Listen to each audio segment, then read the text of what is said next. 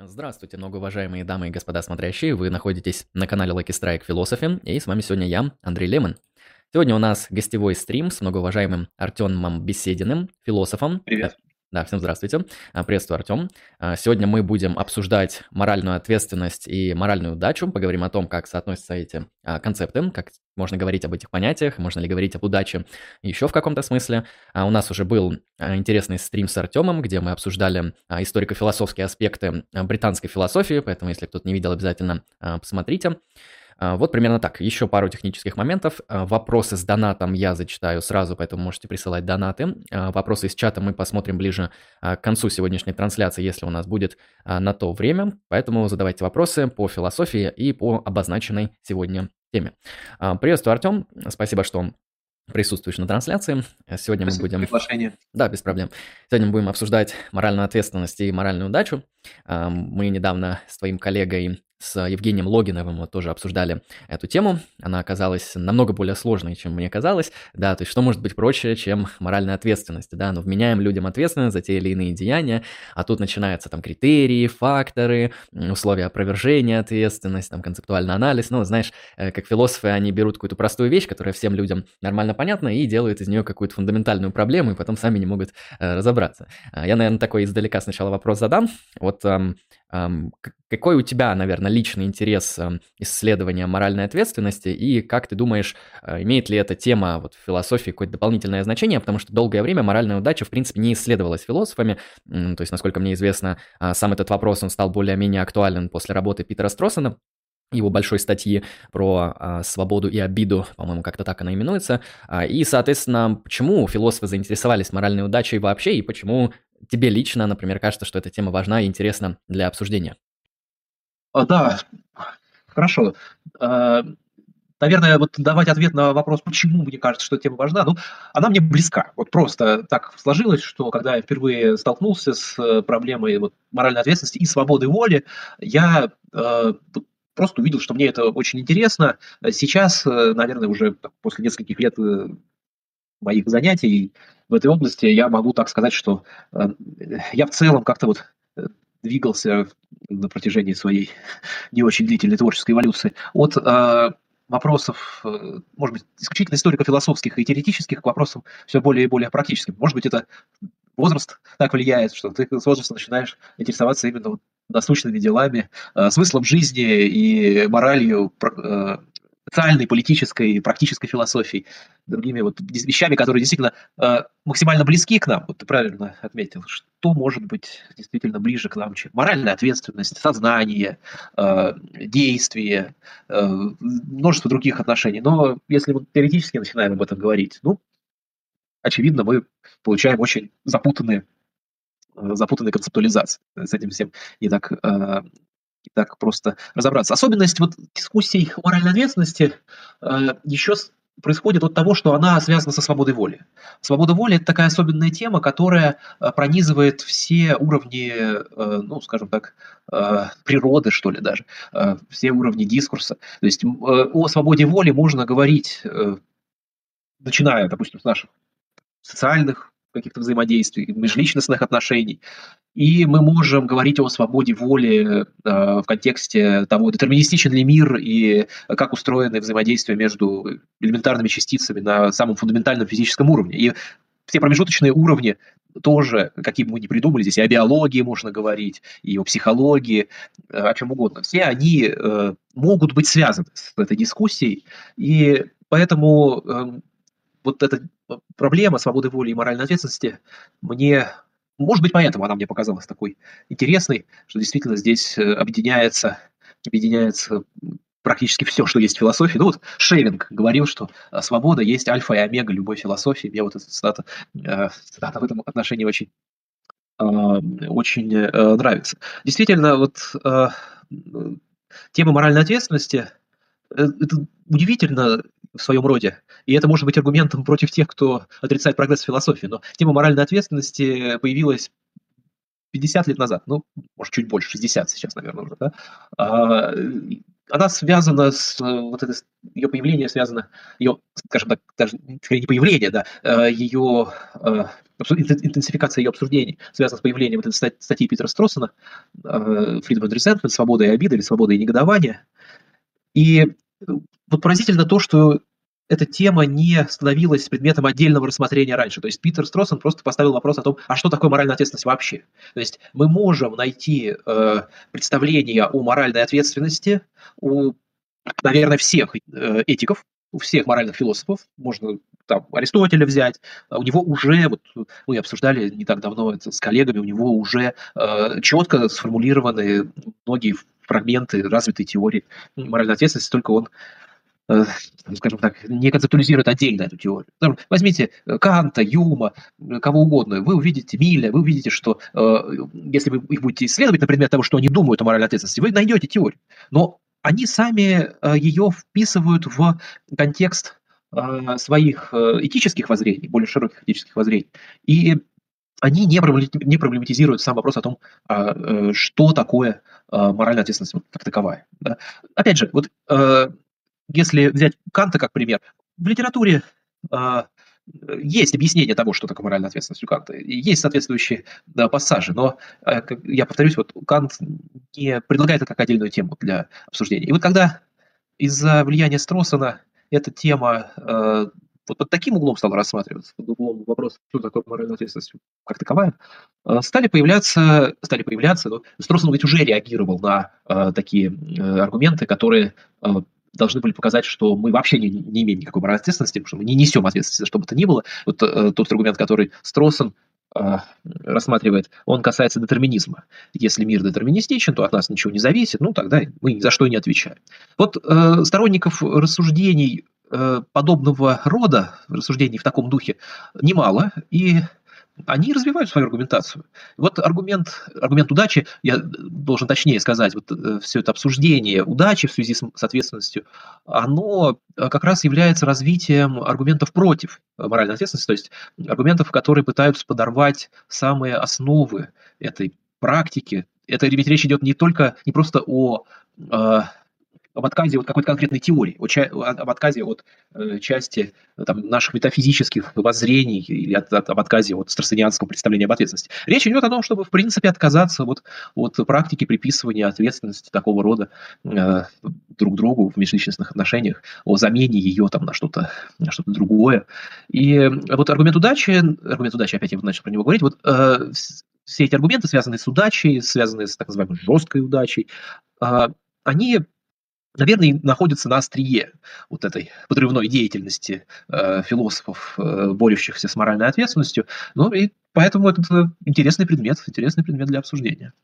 Да, я соглашусь, то, что действительно очень серьезный прогресс в философии был совершен. То есть мы открыли, во-первых, э, моральную ответственность, ну, точнее, понятно, что она была всегда, и практика была всегда, но вот концептуальные основания начали исследовать в 20 веке, и появилось очень много контраргументов, критики, и развились очень серьезные дебаты, что, на мой взгляд, очень даже прогрессивно по философским критериям. А, мне тогда будет интересно уточнить в этом контексте, вот а, когда мы говорим об удаче. А, Наверное, ой, точнее, не об удаче, а моральной ответственности. Про удачу чуть позднее. А когда мы говорим про моральную ответственность, где вообще здесь требуется работа философа? Потому что, а, ну вот э, создам такой махровый критический ответ. А, ну, смотрите, мы друг друга обвиняем, а, это некоторая такая естественная практика, она происходит по абсолютно очевидным основаниям, мы даже понимаем те самые критерии, в которых э, человек не виноват, в которых он виноват. Там, где это не совсем ясно, а, там разбираются судебные органы, да, которые устанавливают, э, какая степень вины и так далее. То есть зачем нам здесь вот в этом всем философы? То есть какую роль играет именно философское исследование моральной ответственности, если вот мы, в принципе, и так для нас очевидно, что такое моральная ответственность, что такое возложение вины и как это работает в нашем сообществе. Мне вот интересно именно, в чем будет заключаться значимая работа философа вот в анализе моральной ответственности. Ну, да, это вопрос особенно острый в контексте такой общенатуралистической направленности э, подхода. То есть мы действительно начинаем с утверждения, что моральная ответственность – это часть наших повседневных практик. Вот мы друг друга э, виним в чем-то, а, испытываем обиду и хвалим друг друга и так далее. Ну вот э, для начала можно, для начала можно вспомнить страсонианский контекст в целом. Ведь Строссен Э, развивает так называемую дескриптивную метафизику. это его авторский проект, он противопоставляет эту дескриптивную метафизику, ну, ревизующий, по-моему, в русском переводе, э, revisionary metaphysics. А вот эта вот самая ревизующая метафизика – это э, философия, которая пытается улучшить ну, концептуальные схемы, улучшить наши установки, э, улучшить э, наше мировоззрение, вот можно так в общих чертах. Э, Стросон относит значительную часть философов в истории вот именно к таким ревизионистам, которые изобретали какие-то новые абсолютно безумные схемы и предлагали их в качестве альтернативы нашим повседневным практикам. Ну, можно вспомнить Спинозу, Лейбница, Беркли. Новое время приходят на ум философы. Можете вспомнить, насколько экстравагантны были их системы. Да? А Стросон считал, что мы должны, как философы, не а, пытаться улучшать Э, нашу концептуальную схему, э, систему установок, мы должны, ну, по крайней мере, ее э, исчерпывающе описать, дать ей какое-то действительно хорошее описание, дескрипцию. И вот в этом смысле его подход к моральной ответственности вполне укладывается в эту парадигму дескриптивной метафизики. То есть давайте, прежде чем начать от философии требовать, задавать этот философии вопрос, а где польза от философии, да, давайте а, сначала э, вот, проведем эту описательную работу, то есть а, согласимся вот с чем, что есть некоторый феномен, и этому феномену можно дать разного уровня описания. Можно дать психологическое описание, можно, я не знаю, там, найти какую-то а, нейро... Не, можно создать какую-то нейронауку моральной ответственности, то есть можно какие-то э, неврологические феномены тут исследовать и так далее. Ну и можно дать некоторое философское описание, и оно будет, может быть, нетривиально. Здесь уже дело, так сказать, э, фактов. Троссон показывает, что это так, что действительно философия дает э, нетривиальное описание моральной ответственности, но дальше уже можно спрашивать, что нам, э, что нам делать вот с этим всем. И э, если говорить вот о практических выводах, ну, первый такой практический вывод – это то, что действительно есть люди, которые предлагают нам э, отказаться от всего этого. Вот ты упомянул э, правовые нормы, ответственность вот, такого юридического плана. Здесь все-таки нужно сразу, сразу это отличить. Моральная ответственность – это одно, а э, вот институциональная ответственность – это другое. Институциональная – это немножко более широкий э, вид ответственности, то есть можно выделить какую-нибудь корпоративную ответственность, э, я не знаю, какую-нибудь еще. Мне на ум сейчас ничего больше, ничего больше не приходит, но имеется в виду, что эта ответственность вот связана с каким-то конкретным устройством институтов, институций в нашем, в нашем обществе. Вот.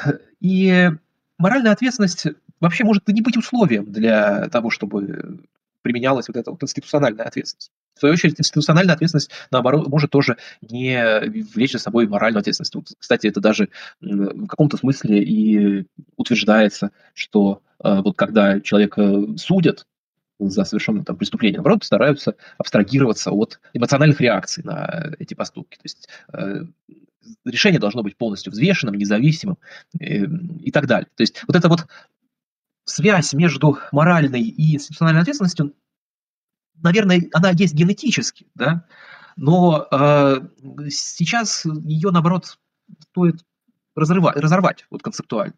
Да? И вот есть такие философы, которые считают, что э, наши практики институциональной ответственности как раз очень сильно э, связаны с моральной ответственностью, что мы как раз э, применяем, э, вот, когда судим людей в суде, мы применяем к ним ответные установки, очень жесткие ответные установки, и это не обосновано. То есть есть философы, которые считают, что мы должны избавиться просто от ретрибутивизма, в первую очередь. И ретрибутивизм, как они считают, основан на э, основан на представлениях о моральной ответственности. И вот э, этот вопрос следует изучить. То есть вот конкретное практическое приложение. Вот приходит к законодателю, скажем так, философ и утверждает, что ваше законодательство слишком жестокое. Вот вы не можете сажать людей в тюрьму и э, подвергать их э, ну, ограничению свободы, там, страданиям, связанным с этим и тому подобное. Просто есть вот очень строгое доказательство, что это неправильно и так далее. Если мы, так сказать, следуем истине, если мы действительно э, действуем так, как э, нам говорит разум, мы должны к этому прислушаться, да, мы должны это исследовать. И я вот, конечно, отношусь, э, конечно, я отношусь к тем, что кто так не считает. Я э, считаю, что э, моральная ответственность, во-первых, просто слабо связаны с э, ретрибутивизмом, и э, что моральная ответственность просто одно, а вот институциональная ответственность это другое, и э, реформировать вот эти пенитенциарные системы, реформировать институции, связанные с э, наказаниями, можно и на других основаниях. То есть э, не обязательно для этого перестраивать наши повседневные, повседневные практики. Но мне кажется, что вот такие вопросы как раз очень даже э, практичны, связаны с практикой, и это вот связь именно моральной ответственности с такими практическими областями, она гораздо тверже, гораздо крепче, чем связь других метафизических вопросов. Да, я тут на самом деле соглашусь, что часто говорят, что философия такая область абсолютно отчужденная от практики. На что я говорю, знаете, внутри философии есть раздел, который называется «Практическая философия», и он там не просто так называется, и э, там даже какая-то метафизика, которая, кажется, говорит о абстрактном, отдаленном устройстве реальности, как таковой не всегда является, потому что если мы говорим про тождество личности, про свободу воли, про природу сознания, это метафизика, но вполне себе очень такая близкая, прикладная вещь, значимая для а, множества современных исследований, потому, ну, как не обязательно, да, это не значит, что эти исследования не будут работать без, без философии, но скорее там если философия это будет все прояснять, то будет как минимум внесена концептуальная ясность, о чем хотя бы говорят. Вот, то, знаете, иногда а, приходят какие-нибудь биологи, говорят, ну, мы вот все на самом деле узнали про свободу воли, а потом, оказывается, они имеют в виду под свободой воли то, что, в принципе, никто не имел в виду, или что-нибудь такое вот открывается, и в итоге одни разные вещи, называем одними и теми же словами, возникает путаница. С моральной ответственностью, думаю, также а, тоже очень много проблем. А, ну вот, кстати, да, если как-то избегать этих проблем с моральной ответственностью, вот а, а как бы ты определил моральную ответственность? Есть ли какие-то такие строгие или близкие к строгим определения, как можно объяснять моральную ответственность, вот чем она вообще является, как можно ее схватить mm. на каком-то концептуальном уровне? Ну, есть такое троссонианское, оно собственно, не устройство не проговоренное э, определение, такая характеристика моральной ответственности. А, морально, ну, это такое контекстуальное определение. А, некий субъект э, ответственен, морально ответственен за какое-то действие, если а, он является в связи с совершением этого действия подходящим кандидатом для применения так называемых ответных или реактивных установок определенного типа. И здесь э, можно указать на это важнейшее понятие Строссовской теории ответной установки, reactive attitude. Э, на фундаментальном уровне она, это эмоциональная реакция. То есть э, моральная ответственность связана с, э, с распределением, с возложением, возложением нет, возложение плохо, вот, связана с проявлением нами эмоциональных ответов на действия других людей. И э, с точки зрения Строссона мы реагируем не просто на само физическое событие, мы реагируем на э, качество воли, которое проявляется в э, этом э, поступке, действии. И э, качество воли, ну, там, условно, можно разделить на там, добрую и злую волю. То есть проявление доброй воли, э, которое явно, явно действий влечет за собой положительную, от, проявление положительной ответной установки, положительную эмоциональную реакцию, проявление злой воли ведет к э, отрицательной э, реакции. Вот здесь э, как раз в этих эмоциональных реакциях и кроется одна из проблем с, натурали... с натурализмом этой теории. Вот спрашивается, почему мы не должны тогда отдать ее психологам, например, да, ведь это не философский такой проблем, не, фи... не философское такое поле, вот эмоции и тому подобное. Но э, действительно, если э, вот посмотреть на это на более высоком уровне, э, можно задать вопрос вот какой. Э, не каковы именно реакции вот в таком психологическом плане, а вот какую функцию эти реакции выполняют, как, вот зачем они эти реакции вообще нужны.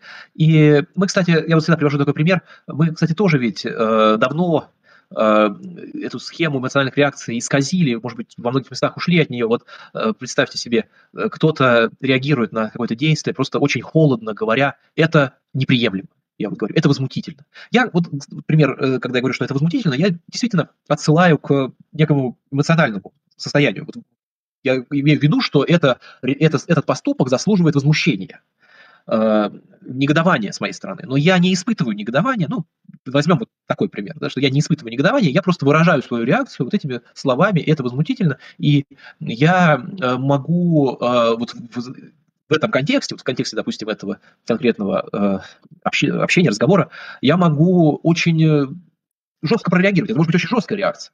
Она, нам не обязательно орать друг на друга, чтобы показать, насколько мы недовольны. Можем очень спокойно сказать, что мы думаем, э, и это все равно будет доносить э, именно вот тот месседж, именно ту информацию, что мы крайне недовольны тем, что произошло. Да? И вот э, это указывает на то, что, может быть, изначально эти ответные установки связаны, или реактивные установки связаны с эмоциями, или они равны эмоциям, да? но мы уже от них оторвались. И вот вопрос, то есть мы можем эти ответные установки проявлять в виде простых вот фраз, типа «я вами недоволен», «я недоволен вашим поведением», там, «это возмутительно». Можем проявлять их в изменении нашего отношения к агенту. Например, мы можем перестать контактировать с агентом, мы можем более холодно вот в общении к нему относиться э, и так далее. То есть это все говорит о том, что эти ответные установки имеют э, коммуникационное значение, то есть э, мораль, вот, моральная ответственность, это, теория моральной ответственности должны быть обязательно связаны с э, ну, коммуникацией. Да? И на самом фундаментальном уровне, вот если посмотреть на Стросона, можно обнаружить следующее, что ответные установки являются и вообще моральная ответственность, которая на них, на, над ними настроена, являются таким средством, при помощи которого мы, э, мы специфически относимся только к другим личностям. То есть, если э, есть э, сообщество, состоящее из личностей, вот из троса на такой вывод можно сделать, то обязательно в этом сообществе будут такие установки межличностные, которые мы можем назвать реактивными. То есть мы не применяем соответственно реактивные установки к кому-то, к чему-то, кто или что личностью не является. Если на вас там упал мешок картошки, когда вы ехали в трамвае, да, э, вы можете, конечно, поругаться, вы можете, значит, проявить некоторые установки, которые вы проявляете иногда к другим личностям, но вы сами понимаете, что это неправильно, вы сами понимаете, что бессмысленно, то есть это некорректное применение этих установок, да. Ну, а если на вас, э, если вам отдавят ногу в трамвае, да, вы Э, ну, вы сначала попытаетесь, ну, попробуйте выяснить, следует ли применять установки. То есть, э, собственно, в этом, в этом стратегии Строссона состоит. Вы сначала э, захотите убедиться, не было ли это случайностью, например, да. А, но если вы убедились, что человек намеренно вам отдавил ногу, ну, тогда вы, применя... вы будете применять к нему эти ответные установки, будете негодовать именно потому, что этот человек является личностью. И вот с точки зрения такого прямолинейного страцинианского подхода к моральной ответственности просто невозможно то, чего требуют критики моральной ответственности. То есть невозможен э, отказ от этих практик. Просто если вы от них откажетесь, то тогда вы потеряете, может быть, важнейший элемент, ну или, по крайней мере, один из э, самых важных э, элементов вообще межличностных отношений. То есть вы не сможете взаимодействовать с другими личностями как с личностями. Вы будете вынуждены взаимодействовать с ними как с вещами. А это фундаментальное различие для Строссона, то есть в, согласно его, согласно его дескриптивной, собственно, метафизике, вот мы должны отличать эти два класса объектов, вещи, вещи и личности на очень таком фундаментальном уровне. Ну, да, мне сразу вспомнился Деннет. Индивиды, индивиды личности, да. Да, у которого тоже есть вот два типа установок, там, по-моему, три. Э, дизайнерская, интенциональная и физическая. И вот через призму этих установок у нас совершенно по-разному может а, интерпретироваться а, происходящее событие. То есть самое смешное, что мы дизайнерскую установку или физическую можем направить на ту вещь, на которую мы обычно направляем интенциональную, там, на человека, например. И мы тоже получим какую-то интерпретацию, но вот насколько она будет успешной, уже вопрос отдельный. Некоторые, наверное, просто полагают, что какой-то такой переход нужно совершить. Хотя я соглашусь, то, что личность — это такой тип вещей, который очень сильно отличается от камней, там, химических элементов и так далее, и так далее. А, правильно ли я понял, что в структуру моральной ответственности входит некоторая такая сумма положений? А, то есть первое, как я а, услышал из твоего спича, это воля, то есть некоторый волевой акт агента, ну, который, понятно, заключается в каком-то действии, и есть второй агент, который на эту волю испытывает эмоциональную реакцию, поэтому и реактивная установка. И вот моральная ответственность – это ситуация, когда один агент на основании, предположим, доброй воли совершает действие, на что другой агент имеет э, резоны или имеет основания осмысленно э, отреагировать на вот эту э, добрую волю. Эта реакция, например, будет заключаться в его похвале. В случае злой воли будет реакция в виде порицания. Эм, это, я как понимаю, и есть механизм моральной ответственности по Строссону, или мы что-то упустили? Все ли здесь хватает? В общем, да, вот основанием и будет сама эта добрая воля, да, эм, то есть основанием будет сама эта добрая воля, и э, Струссон, прошу меня извинить, а, Да, пожалуй, пожалуй, да. Это в основных, в основных чертах это вот все, что, э, все, что здесь э, нужно, нужно сказать. Единственное, дальше мы должны уточнять условия. Условия, при которых это работает, то есть каким условиям должен соответствовать моральный агент, чтобы, э, вот, чтобы он был подобающим кандидатом, подходящим кандидатом для э, возложения ответственности. Да, и вот что, собственно, сорвалось это с языка, что э, это, здесь э, может стоять вопрос о том, э, как относится это наше Э, реакция к этому основанию. То есть, допустим, должны ли мы реагировать положительно? Или, или это, опять же, наш выбор? Вот Строссон считает, что проявление доброй воли – это проявление доброй воли, проявление, допустим, положительной реакции – это тоже проявление доброй воли. То есть, если я похвалил вас за то, что вы хорошо сделали, что-то сделали, что-то хорошее, я тоже выказал вам добрую волю, а проявление доброй воли, оно всегда относится на усмотрение агента. Да? И поэтому здесь возникает такая турбулентность, так, так, завихрение, вот э, я делаю что-то хорошее, а меня не хвалят в ответ, и вот не проявление доброй воли со стороны того, кому я сделал что-то хорошее, может быть э, для меня чем-то плохим, вот я могу порицать того человека за то, что он меня не похвалил. В общем, все это вступает в такую сложную довольно э, механику. Ну да, довольно интересно. А, ну, как минимум, нужно, быть, нужно помнить такой деонтологический принцип, что лучше быть благодарным в той возможности, где вы можете быть благодарным, чем нет. Давай, знаешь, рассмотрим некоторую какую-нибудь конкретную ситуацию, сейчас попробую ее изобрести, чтобы посмотреть, как вот э, работает моральная ответственность, и там дальше и можно будет перейти к удаче. А вот, э, ну, представим ситуацию, я там встаю в 8 утра, мне нужно на пары, как говорится, студенты ждут, надо проводить, э, знакомая ситуация, наверное. Вот, но что-то как-то вот не успеваю и опаздываю аж на 30 минут. Ну, вот такая вот беда происходит. А, я прихожу, вот, э, в общем, все провел, мне там потом начальство говорит, а что ты, что ты это, опоздал, что такой плохой работник получается. А, меня обвиняют в совершении этого действия. И вот у меня сразу реакция такая, я как будто хочу выдать какую-то защиту. Например, я не лгу, я говорю, ой, а знаете, там машина, на которой я ехал, такси, оно вот сломалось, и пока я дождался вторую, а там еще и пробка была, и в итоге я вот опоздал. И все такие, а, ну ладно, ничего, бывает, мы тебя простим. Вот э, а, как мы можем описать э, подобную ситуацию? Потому что, ну, вроде есть события, да, вроде есть э, ситуация обвинения, возложения ответственности, но есть что-то, что как-то ее снимает. Как вот этот механизм вообще работает концептуально? Да, это очень правильный подход. Вот как только мы переходим к примерам, мы начинаем видеть изъяны вот этой предложенной схемы. То есть, что нам предлагает изначально вот эта страсонианская теория? Что негативная реакция следует на проявление злой воли. Вот подумайте про себя, я вот ко всем слушателям обращаюсь. Часто ли вы проявляете злую волю? То есть э, часто ли вы хотите причинить человеку прям вред? Да? И, э, ну, наверное, мы с вами согласимся, что люди не, не часто это, это делают. То есть я думаю, что э, действительно, если бы ты привел, если ты в своем примере так это написал, что э, ты специально думал, вот я студентам поменьше расскажу, они поменьше философии узнают, экзамен не сдадут. Ха-ха-ха. И, и как я буду этому рад, да, как такой опереточный злодей в черном плаще. Понятно тогда, что действительно это, это бы вызвало у нас однозначно негативную моральную реакцию, реакцию но э, большая часть... Да, и нас в первую очередь интересует негативная реакция. То есть, э, вот когда говорят моральная ответственность, иногда вообще в принципе не э, имеют в виду э, похвалу.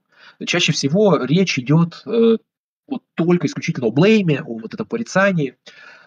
И э, действительно, вот в наших повседневных обстоятельствах э, мы чаще всего порицаем э, людей именно за такие случаи, когда имел место недосмотр, невнимательность. Э, вот что, что еще туда можно? Lack, то, что называется lack of concern, то есть недостаток заботы. Вот здесь требуется построение некоторой некоторой э, дополнительной, э, некоторой дополнительной части, дополнительной части этой теории. Вот э, в, в общих чертах это можно описать так. Вот мы требуем в межличностных отношениях э, некоего дефолтного уровня доброй воли.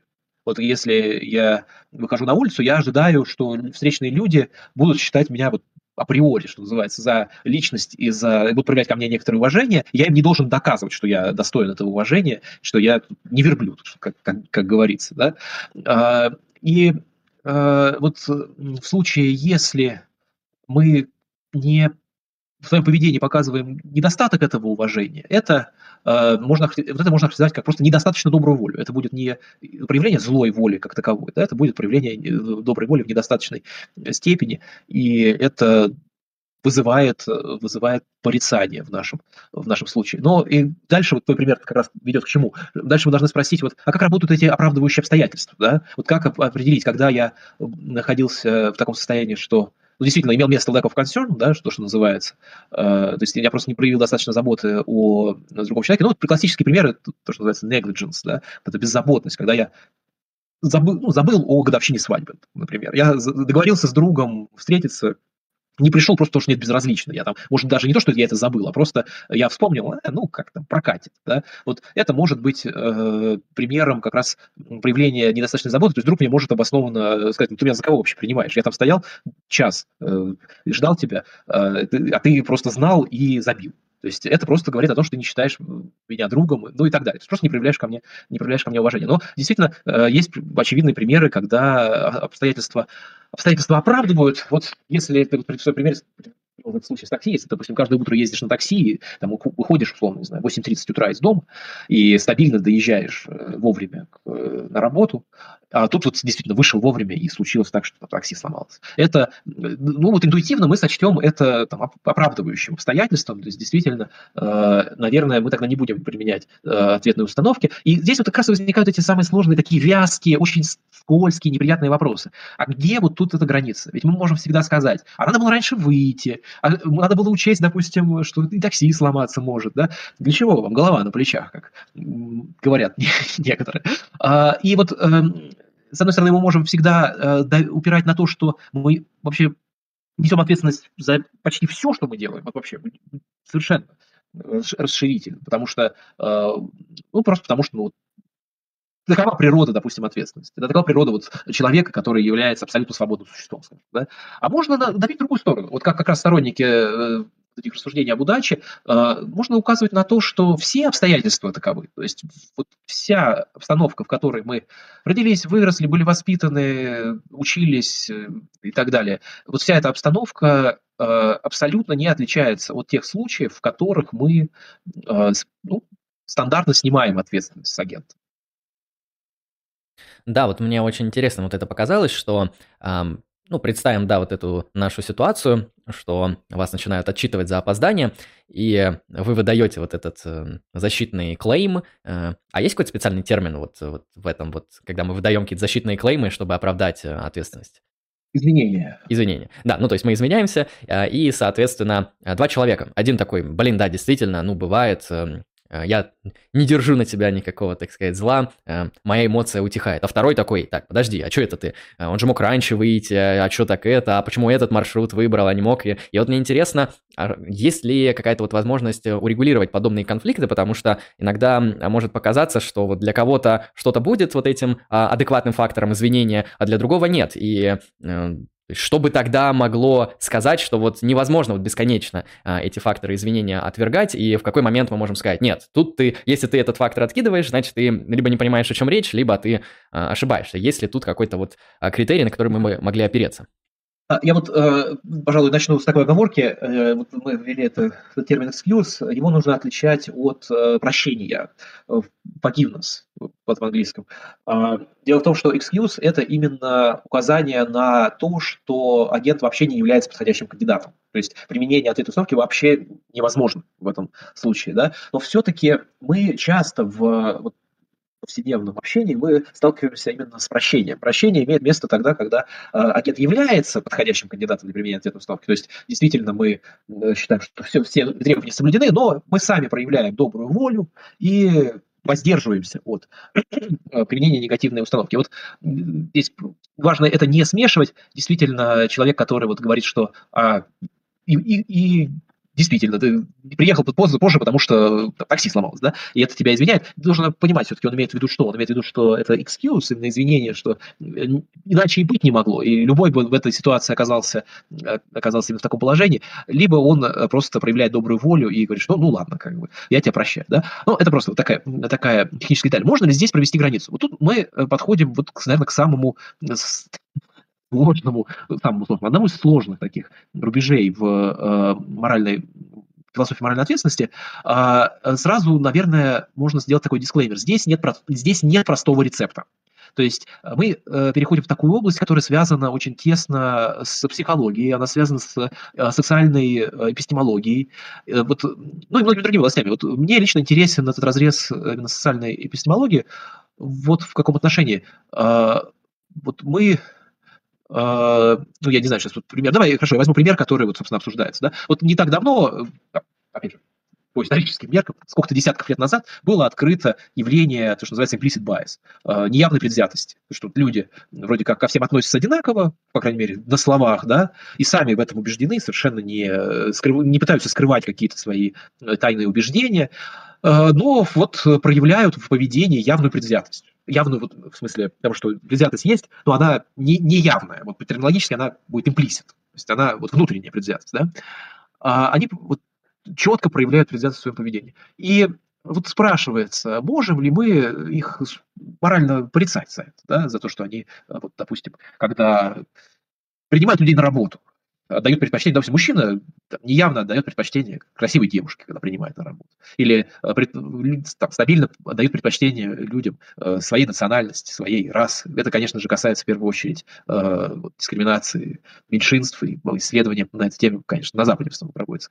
И, конечно, вопрос такой может показаться довольно может, этот вопрос может показаться таким довольно точечным, но дело в том, что вот эти implicit attitudes, так называемые вот, неявные установки, они же пронизывают нашу жизнь. То есть э, наше поведение а, может быть психологически описано э, только с их э, применением. То есть мы должны, э, мы можем обнаружить их вообще в любых, в любых областях, не только в отношении там, к меньшинству каким-нибудь. Да? А, вот. если просто мы утверждаем, что мы не несем за них э, моральную ответственность, тогда мы рискуем, это опять вот э, этот самый философ Нил Леви, который и, и удачу разрабатывает, он и такой аргумент разрабатывает, что просто э, очевидно мы не несем, с его точки зрения, ответственности за вот эти неявные установки, и поэтому мы за добрую половину, наверное, своего поведения не несем ответственности по этой, по этой логике, получается. Да?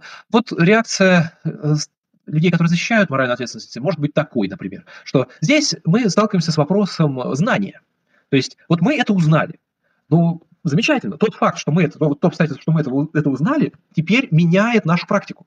То есть теперь мы э, можем поставить вопрос вот о распространении этого знания, что если через э, там, 50 лет, или может быть сейчас мы можем этого требовать, там, через 10-5 лет, через сколько-то, знание о э, существовании неявных установок будет настолько же э, распространено, как знание о том, что дорогу надо приходить на зеленый свет, мы можем считать это э, частью ну, наших повседневных практик, что да, вот э, когда человек э, совершает такое действие, неявно предвзятое, мы можем сказать, вот ты поступил плохо, потому что ты должен был сделать, и мы дальше объясняем, что ты должен был сделать. Ну, условно говоря, 10 раз перепроверить, потому что, допустим, ты знаешь, что это представитель там, какого-то меньшинства, и поэтому вероятность проявления неявной установки здесь выше, в твоем случае, например. Да? А если мы берем, э, берем общество, в котором нет такого знания, мы можем э, как раз применять вот такую тактику эксклюза, сказать, что действительно здесь просто не удовлетворяется вот условие знания, и поэтому, наверное, с можно снимать ответственность. Правда, такая стратегия ведет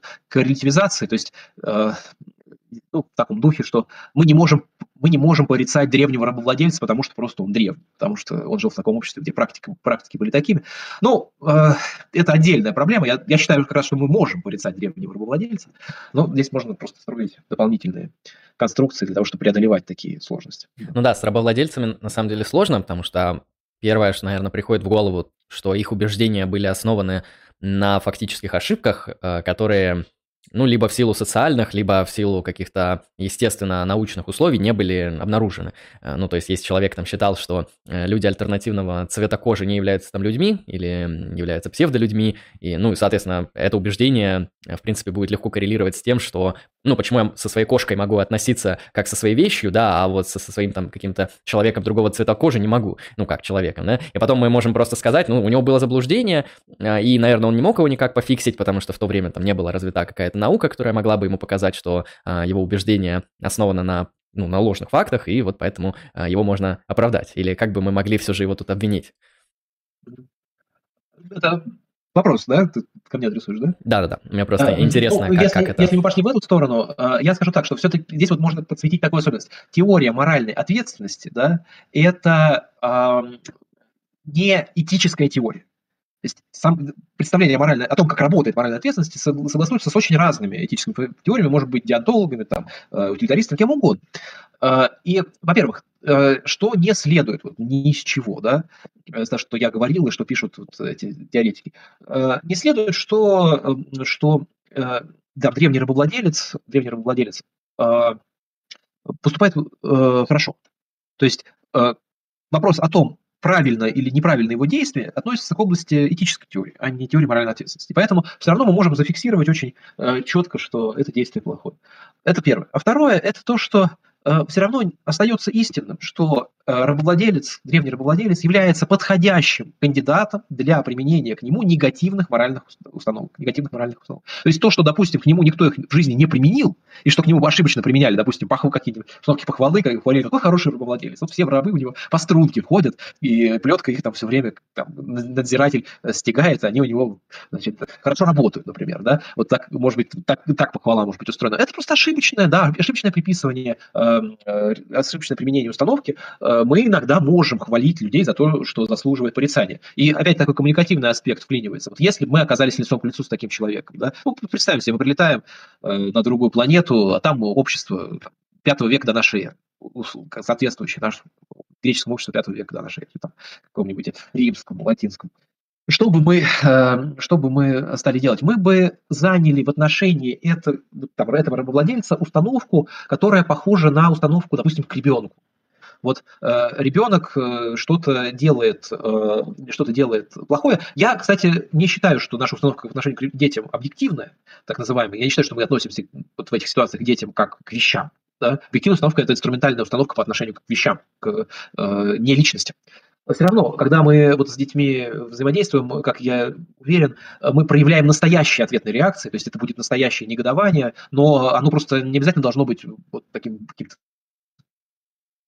масштаб. Обязательно в случае должны орать в голос, выражая негодование. Мы можем показать, что вот негодование есть. И это уже э, делает акт коммуникации, придает ему необходимые свойства для того, чтобы это вот был э, акт коммуникации, связанный с моральной ответственностью, да, чтобы было настоящее возложение моральной ответственности. Да. И то же самое мы можем с, с таким вот рабовладельцем общаться не так, что э, ты поступаешь плохо, и дальше мы объясняем, почему ты поступаешь плохо. То есть это так э, наши реакции работают часто и в повседневной жизни. То есть э, мы часто вот, э, в контексте возложения моральной ответственности исправляем заблуждение, ну, как мы считаем иногда, да, что мы исправляем заблуждение, но иногда так бывает действительно, что мы исправляем э, чьи-то заблуждения. Дело в том, что здесь есть такая болезнь, что ли, или какая-то напасть.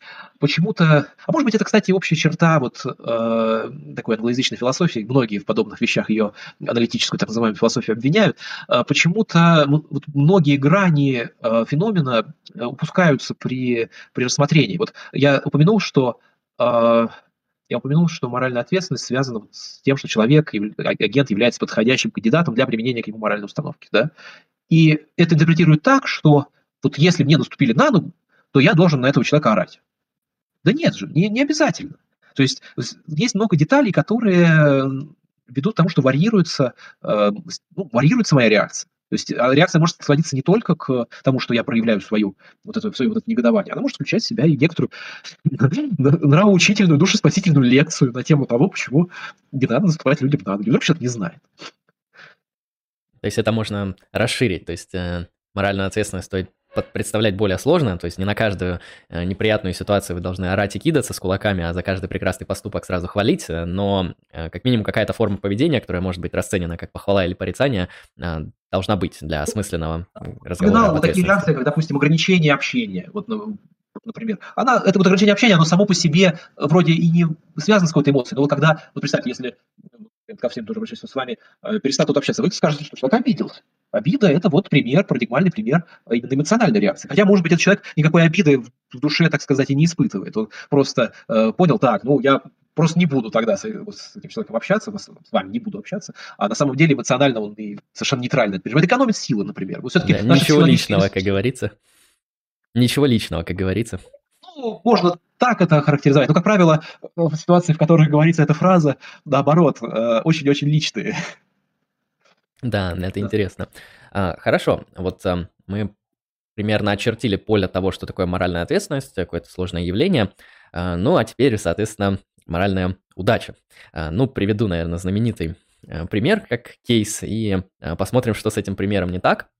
Ну, представим себе ситуацию, вот есть какой-то наемный убийца, и ему заказали убить какого-нибудь, не знаю, там, важного чиновника. Вот, в общем, он занимает позицию, целится с винтовки, все настроил, все идеально, и он выстреливает. Э, это, так сказать, первый возможный мир, в котором пуля достигает цели, и мы получаем э, точную смерть от попадания. Э, предельно точного, контрольного и профессионально сделанного. В другом возможном мире происходит абсолютно та же самая ситуация, за исключением одного фактора. Так как выстрел был очень далеко, эм, неожиданно где-то что-то птичка пролетала, и вот она как-то так, ну, бывает всякое, маловероятные события, не невозможные события, пролетала и поймала неудачно пулю. Таким образом, в общем, пуля сдвинула свою траекторию и не попала в человека. Э, ну, вроде как одно и то же действие. Ну, понятно, что в юридической практике мы оценим это действие совершенно различным образом. Если за первое действие вам могут назначить вплоть до смертной казни, то за второе уж явно что-то поменьше. Э, что произошло в данной ситуации? Как бы ты мог это э, концептуально раскрыть? Что здесь такого значимого и почему у нас разные интуиции возникают вот в этих двух возможных мирах?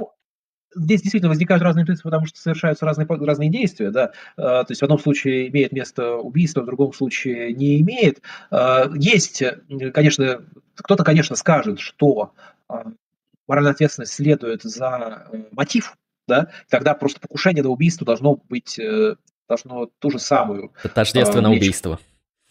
Тождественно убийству должно быть. Да, должно быть тождественно. Ну, я не знаю, я, у меня нет какой-то вот сложившейся точки зрения на этот счет. Э, я бы, наверное, сказал, что все-таки, э, ну, все-таки нет. То есть, э, сейчас я, ну, я, давай поясню вообще этот пример. Ты, этот пример, э, ты его взял из э, Кейна, из Роберта Кейна, либертарианца. И вот либер, э, этот пример, он уже э, должен показать, что как раз удача не вредит моральной ответственности это э, уже ответ на такую аргументацию. То есть этот пример э, устроен примерно так. Вот мы говорим, что, ну, допустим, возьмем этот первый случай, когда киллер стреляет и он попадает, и вероятность попадания была 30%. То есть это, это был рискован, да, это был рискованный поступок. И э, вот можно спросить, э, вот э, то обстоятельство, что это было, что вероятность была всего 30%, оно там, снижает моральную ответственность, оно снимает моральную ответственность там, в каком-то предельном случае. Кейн все-таки подводит к тому, что нет. Тут, тут вот такую сложную интерпретационную тему затрагиваем. Дело в том, что э, у меня самого есть статья «Снижает ли детерминизм моральную ответственность?». Я там спорю с Вадимом Валерьевичем Васильевым. Он считает, что очевидно, вот просто это все должны согласиться, по его мнению, с тем, что детерминизм снижает моральную ответственность. Что если я совершаю какое-то действие с вероятностью 50%, э, то я несу за него меньше, э, меньше ответственности, чем если бы оно было ну, вело к своему результату с вероятностью 100%. Да? Я э, привожу множество аргументов, почему это не так. Э, ну, это вот моя, моя, моя точка зрения. Э, дело в том, что вот это рассуждение, оно касается, оно касается удачи, но оно касается не того типа удачи, который ну, является самой большой угрозой для моральной ответственности. То есть здесь мы вот имеем дело с чем? Мы имеем дело с таким э, действием, которое связано с характером, допустим, нашего э, агента. То есть это киллер, и мы предполагаем, что этот характер, э, скажем, действительно принадлежит этому человеку. То есть это не какой-то э, там внешне внушенный э, набор установок, взяли, взяли, и заставили поверить в то, что он серийный убийца, там, наемный убийца, да, условно. А, этот характер был сформирован при его участии, то есть он делал осознанный выбор в пользу того, что а, он будет убийцей, а не пойдет в добрые девочки, условно говоря. А, этот поступок был связан с его этот поступок был связан с его произволением. То есть он захотел нажать на спусковой крючок, и он нажал. Тут не было никакого разрыва каузальной связи. И вот, собственно, дальше происходит что? Дальше пуля вылетает, скажем так, из этого ствола, и ну, имеют место какие-то отклонения. То есть у нас не возникает ответственности, у нас не возникает вопроса, по крайней мере, в том, что э, киллер несет ответственность за то, что он нажал на спусковой крюч, крючок. Да? И вопросы дальше будут касаться уже э, событий, которые, которым это, это привело. А вот аргументы, основанные на понятии удачи, они как раз э, подрывают э, вот сам механизм, сам механизм, который э, ведет к действию. А, вот э, изначально, насколько я понимаю, аргументом удачи называют, называли, ну сейчас продолжают называть, аргумент против либертарианства. Либертарианство – это не политическое либертарианство, а вот метафизическое либертарианство, так его можно назвать. А либертарианцы считают, что для свободы воли ну и для моральной ответственности, хотя вот здесь можно такой дисклеймер сделать, все-таки свобода воли и моральная ответственность это немножко разные, ну не, не немножко, просто разные э, понятия, разные феномены, и поэтому связь их может быть совершенно разной. То есть можно представить себе э, философа, который будет утверждать, что свободы воли нет, а моральная ответственность э, есть. Можно наоборот, что свобода воли есть, моральной ответственности нет. Просто на совершенно разных основаниях. Они любые, любых комбинаций могут быть. Но понятно, что самое а понятная, самая здравомыслящая версия, что свобода воли является условием, является условием э, моральной ответственности. А, так вот, если возвращаться к этому самому э, этому самому аргументу удачи. Либертарианцы – это те, кто считают, что для свободы воли необходима истинность индетерминизма, чтобы мир был недетерминирован, чтобы в нем э, были такие реальные развилки. Э, то есть в какой-то момент, э, чтобы было истинно, что в какой-то момент времени мир может пойти по э, разным путям. Причем вот эта возможность является не просто какой-то логической возможностью, это возможность, допустим, номологическая. Она, допустим, укоренена в законах природы, что законы природы, допустим, имеют вероятностную какую-то сущность или что-то в этом роде. Вот, и, как, конечно, для индетерминистов, для вот этих самых либертарианцев, которые являются индетерминистами, для них важно, чтобы такие события, вот эти развилки имели место в основании наших действий я имею в виду в основаниях не в смысле в reason, а не в, э, а в основании вот в таком более простом смысле, чтобы они имели э, место у истока нашего действия. Что э, для всякого моего свободного, конечно, речь идет о свободном действии, для каждого свободного действия, чтобы было верно, что я как мог его совершить, так и не мог его совершить, да, и это вот действительно зависело бы от меня. Потому что если это зависит не от меня, то это просто случайность. Вот здесь как раз начинается аргумент удачи. И а, критик э, вот, либертарианства скажет так, что, ну смотрите, вот представим себе агента. У него есть набор установок, у него есть характер, у него есть какие-то цели в жизни, у него есть представление об окружающей ситуации. То есть, ну, возьмем, в общем, агента со всеми его психологическими свойствами, э, с его там, наличным состоянием сознания, чем хотите. Вот просто вот в его положении в момент времени Т.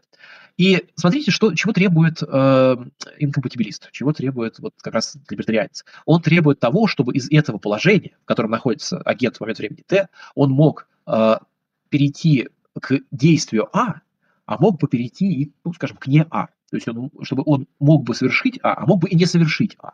Ну хорошо, предположим, что он совершает А. Почему он совершает А, спрашивается.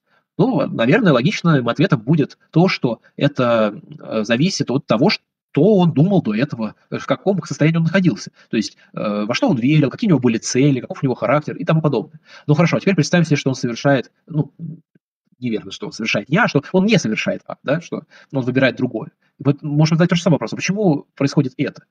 И ответ будет, опять же, точно таким же. Именно потому, что у него вот имеется так, набор таких-то установок, э, характер такой-то имеется и прочее. И вот на это критик отвечает, что у вас получается, что из одного и того же характера, вот из одного и того же состояния агент может перейти вот к двум взаимоисключающим состояниям. Он может совершить действие, а может не совершить действие. Тогда получается, что наступление вот этого события, а или не а, а оно просто не зависит от агента. Оно является э, удачей вот, лак. Здесь по-русски э, есть такая трудность. Все-таки для нас слово лак э, имеет положительную, слово лак, слово удача, слово удача имеет положительную э, такую окраску. Э, Конечно, терминология происходит из английского языка, э, там слово лак не таково, а не обязательно таково. То есть мы можем говорить как о good luck, и, так и о bad luck. Поэтому, а, э, вот, когда говорится, что здесь вот имеет место удача, может иметься в виду, что здесь имеет, может иметься в виду, что здесь есть ну, несчастность, несчастность, несчастливое стечение обстоятельств. Да? А, и, к сожалению, нельзя этот термин переводить как случайность, просто потому что ну, это не то. Это не о случайности речь. Речь идет именно о э, неподконтрольности э, агенту, и источником этой неподконтрольности может быть действительно случайность, как в, вот, допустим, в этом случае, который я только что описывал. Действительно, можно сказать, что э, в таком примере, в этом примере от случая зависит, наступит ли действие. Но в других ситуациях не о, случайности идет речь, речь идет о чем-то другом. Довольно интересно. Мне знаешь, всегда казалось, что вот эм, аргумент удачи, рассуждение об аргументе удачи, они, ну, в каком-то смысле являются реинтерпретацией, ну, старого доброго спора метафизических либертарианцев с детерминистами, потому что если вы э, хотите указать на какие-то факторы в вот этой цепочке принятия решений, которые от вас не зависят, которые вам а, не подконтрольны. Ну, в принципе, я не вижу, в чем будет разница, если вы то же самое либертарианцу скажете, сказав, что, понимаете, весь вот этот процесс принятия решений, он детерминируется чем-то, что вы не контролируете в конечном счете, ну, например, там, законами природы и базовым положением вещей или там божественным произволом. А, есть ли вот между а, подобными подходами, ну, то есть подход жесткого детерминизма, говорим, вот, э, понимаете, вы уже давно определены, поэтому никакой свободы воли у вас нету, либертарианской, и а, подходом того, что вот э, в процесс принятия решения вмешиваются факторы удачи, и поэтому вы тоже не можете в конечном счете принять решение. А, то есть насколько это близкие э, друг другу формы рассуждения, или здесь есть некоторые такие значимые различия? Да, это э, правильное, правильное направление. Вот, наверное, с чего начну. Мне кажется, что Здесь единственное, нужно говорить не об аргументе удачи, здесь нужно говорить вот об этой hard luck, то, что называется, вот об этой жесткой удаче, которую защищают э, Нил Леви и Грег э, Каруза. Вот мне два философа на ум приходят в первую очередь. Может быть, и, наверное, да, конечно, множество есть людей, которые в таком духе размышляют. Э, это все-таки усиление старых аргументов. Это э, такое развитие тому, что было раньше, и действительно улучшение. И улучшение здесь вот какое. Мне кажется, кстати, что в философии такие ходы э, часто имеют место. Такие движения часто имеют место. Вот э, ты упомянул про... Э, хотя прямо ты не упомянул аргумент последствий, да? Вот э, почему я о нем э, говорю. Дело в том, что дело в том, что вот эта вот жесткая удача, она работает не только против либертарианцев она работает против, э, она работает против э, компатибилистов тоже. То есть она работает против всех сторонников моральной ответственности. А, и она э, в общих, ну, в общих чертах. В общем, в чем ее особенность? В чем особенность аргумента? Вот аргументы, которые э, имели место раньше, которые тоже сейчас только что мы обсудили, эти аргументы, ну, это то, что я называю атомными аргументами это когда вы пытаетесь при помощи одной маленькой атомной бомбы, скажем так, при помощи одного такого маленького аргумента взорвать целую теорию целое поле. Да? То есть вы не вдаетесь в детали, вы там не разбираете, в чем какие-то нюансы аргументации состоят. Просто раз и все. И на этом ваша, ваш спор окончен с этими, э, с этими теоретиками. Ну, э, наверное, в каких-то областях это может работать. То есть, э, знаете, из серии, как, чтобы не вдаваться в споры с, с астрологом, наверное, можно просто сказать, что астрология лженаука. И, и, и все, и не вдаваться в детали. Но э, в случае с философскими теориями это э, не, ну, не всегда хороший тон, во-первых, и не всегда это хорошо работает. И э, вот это моральная ответственность тот случай, когда действительно подобные аргументы не сработали достаточно хорошо.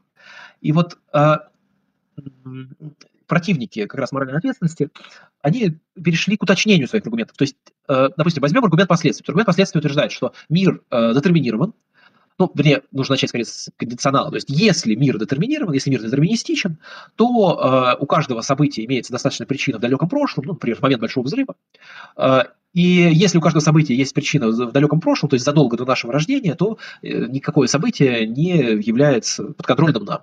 В том числе, понятно, и наши действия наше собственное движение. Да? Вот это вот такой аргумент, который все разом пытается смести.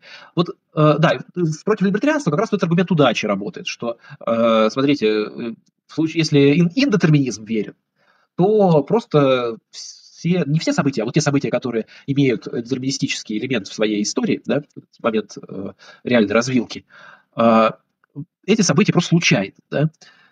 Э, тоже общий, максимально общий аргумент. А вот если мы развиваем э, этот вот аргумент жесткой удачи, то мы рассуждаем немножко не так. Мы указываем уже на эмпирические, мы указываем на некоторые эмпирические обстоятельства, обстоятельства, которые имеют место в нашем мире. Вот как, например, можно эту дискуссию реконструировать. Вот э, Кейн тот же самый. Он же на аргумент удачи отвечает э, следующим образом, что э, у агента может быть два набора установок. То есть, например, я хочу, я совершаю свободный выбор. Я, допустим, хочу предать, выбирать, предать ли мне друга или не предавать. И вот у меня могут, может быть два набора установок. А, один набор установок в пользу предательства, другой набор установок в пользу непредательства. Да? И вот какое бы действие я ни совершил, оно будет соответствовать моему характеру, оно будет соответствовать вот тому, в каком состоянии я находился в момент выбора. Да? То есть мы, по крайней мере, частично снимаем эту, э, снимаем эту проблему. И вот что скажет, э, что на это может сказать теоретик аргумента э, удачи? А часто ли мы находимся в таких ситуациях? То есть теоретики вот этого жест, аргумента жесткой удачи рассуждают приблизительно так. Хорошо, мы готовы уступить вам ваши условия э, э, моральной ответственности, мы готовы вам уступить ваши условия свободного выбора, но наш аргумент состоит в том, что эти условия э, соблюдаются настолько редко, что просто мы не э, можем их не учитывать, можем не учитывать вот эти вот ситуации свободного выбора. То есть действительно может сложиться такая ситуация, когда у вас есть два э, конкурирующих набора э, установок, и эти установки равнозначны, там, они равновесны, и действительно э, вы выбираете там одно из двух, но э, это случается крайне редко. То есть большая часть наших действий не такова. А если она не такова, ну, допустим, это мы адресуем Кейну, то вы сами должны согласитесь, что, согласиться, что, они, э, что мы не несем ответственность за, за эти действия. И, собственно, это вот такая отрицательная часть этого, этого рассуждения. Положительная часть этого рассуждения касается, собственно, удачи. То есть вот э, теоретики этой жесткой удачи скажут, что э, все наши действия просто являются, э, все наши действия, вот, скажем, точнее, подавляющее большинство наших действий, то есть вот в этом разница существенная, что э, старые аргументы, они действительно распространялись на все, они вот были таким всеохватывающим. Этот аргумент, он э, опирается на э, вот, эмпирическое большинство, скажем так статистическое большинство. Вот подавляющее большинство наших действий таковы, что они зависят от удачи. Удача – это не случайность, удача – это такая э, сложная концептуальная штука. Вот я могу привести такой пример. Представьте себе, что э, на столе э, лежит пять яблок, там одно из них красное, четыре зеленых. Да? А, я беру э, случайно одно яблоко, я беру зеленое яблоко. Их четыре. Да? Можно ли сказать, что мне повезло? Ну вот по-русски, вот, допустим, так, э, в такую, в такую форму. Повезло бы, если бы оно было золотое внутри, вот это очень повезло бы. Ну, то есть, да, э, взять зеленое яблоко, при том, что их 4 из 5, это не повезло, да, тем более, это не важно вообще мне, какое там яблоко было, условно, ну, или имеет наименьшую важность. А вот теперь представьте, что я играю в русскую рулетку. У меня 5 комор в барабане, один патрон. И вот я нажимаю на спусковой крючок, и там выстрел не происходит. Я думаю, что все согласятся с тем, что вот в этой ситуации мне повезло. Да? То есть это не сводится, вот этот аргумент, вот, аргумент, вот это вот рассуждение об удаче, наше представление об удаче, о везении, не сводится просто к шансу, они не сводятся к распределению случайности и вероятности. Это вопрос вот именно соотношения важности э, и там, вероятности, еще, еще чего-то. Да?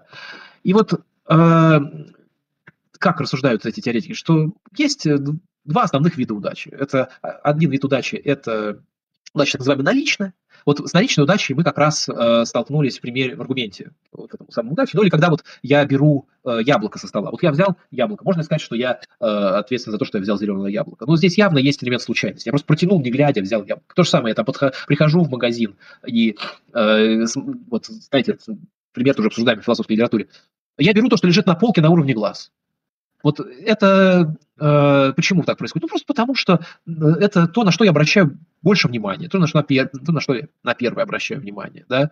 Э, это такой аргумент, который, э, это такое рассуждение, которое как раз показывает, что для вот многих наших действий можно найти основания именно вот в таких случайностях, вот этой, вот в этих случаях удачи именно. Да?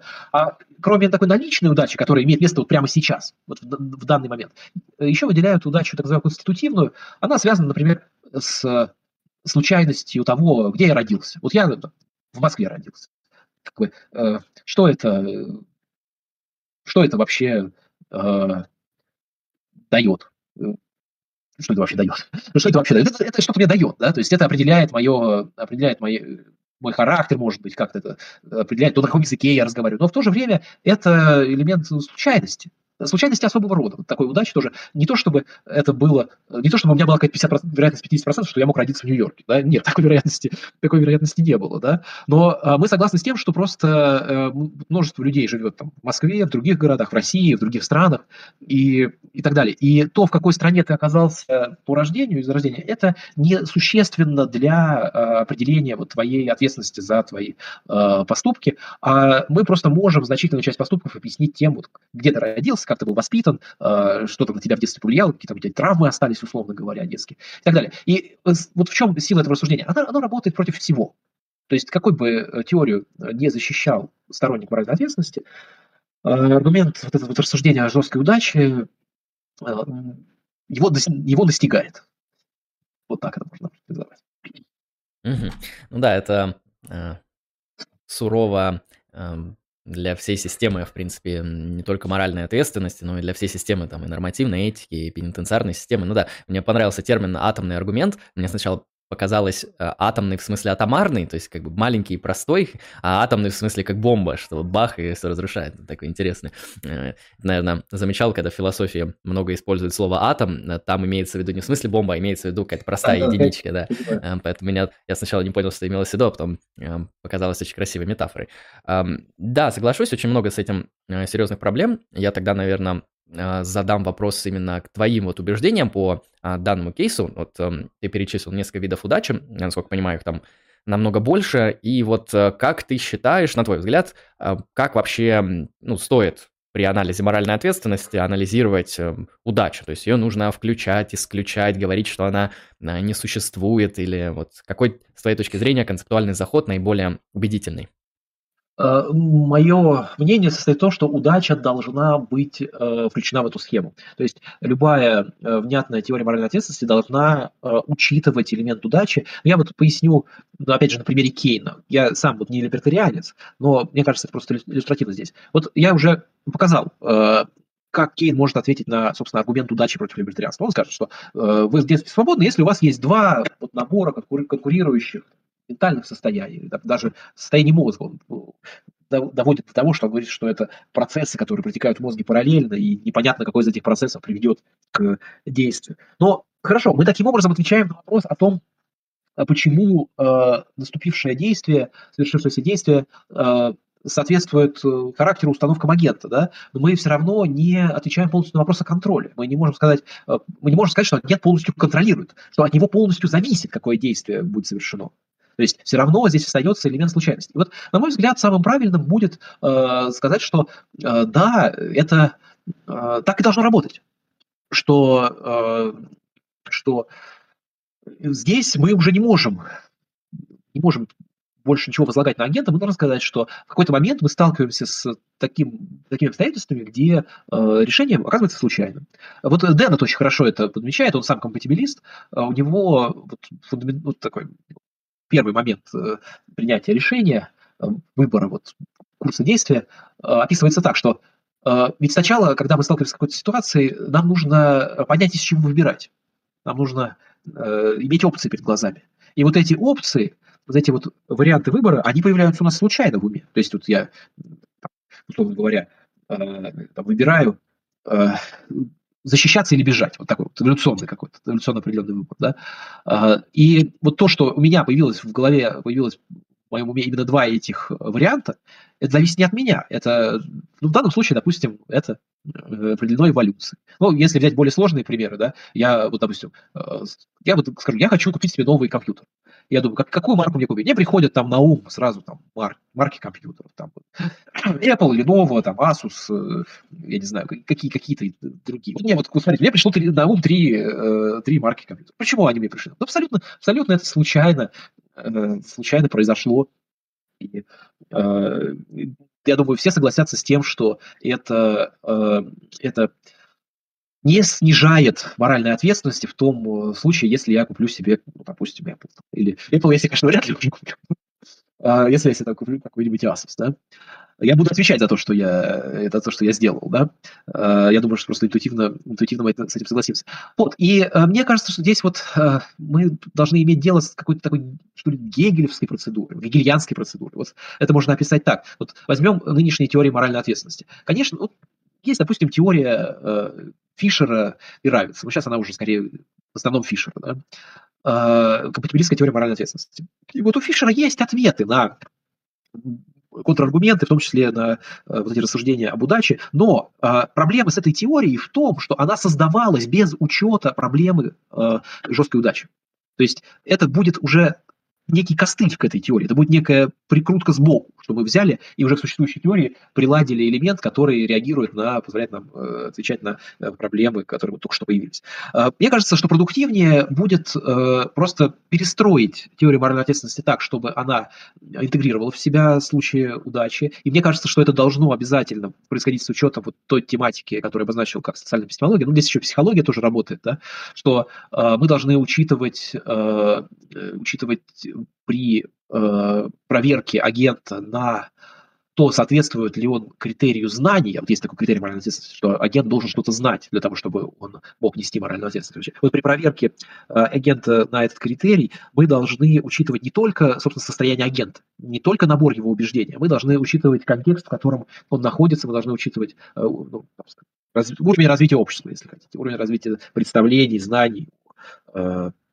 психологии, физиологии, о, чем, о том, о чем важно для данного конкретного случая в обществе. И э, это э, должно быть э, частью нашей теории, нашей теории моральной ответственности. То есть, когда я говорил о таком гильянском ходе, я имел в виду, что э, это проблема должна войти в эту теорию как преодоленный момент. Вот, пожалуй, как это можно, можно характеризовать.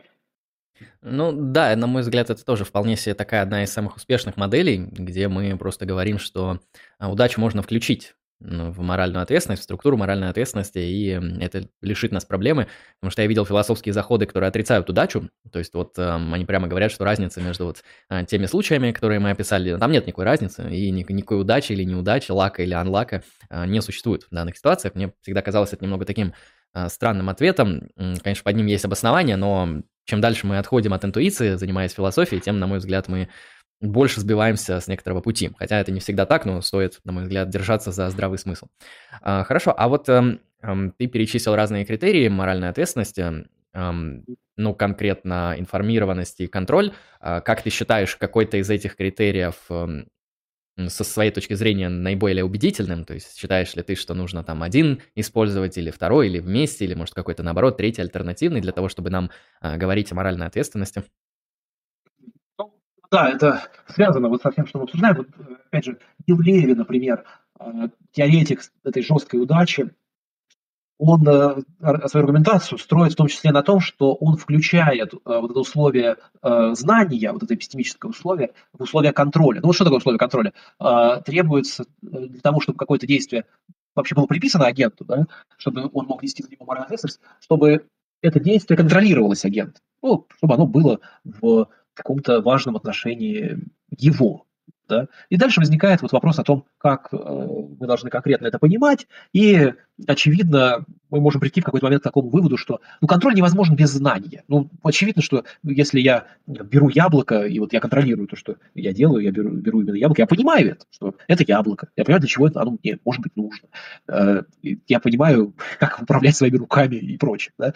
Э, то есть Некоторые философы, э, есть и другие философы, э, которые так считают. Некоторые философы думают, что полагают, что вот условие контроля должно в себя вобрать условия э, знания, просто потому что вот условие контроля, э, оно действительно невыполнимо без условия знания, да, а условие знания, оно, ну, мы действительно можем что-то там знать, можем чем-то быть убежденным, при этом вообще совершенно ничего не контролируем. Да.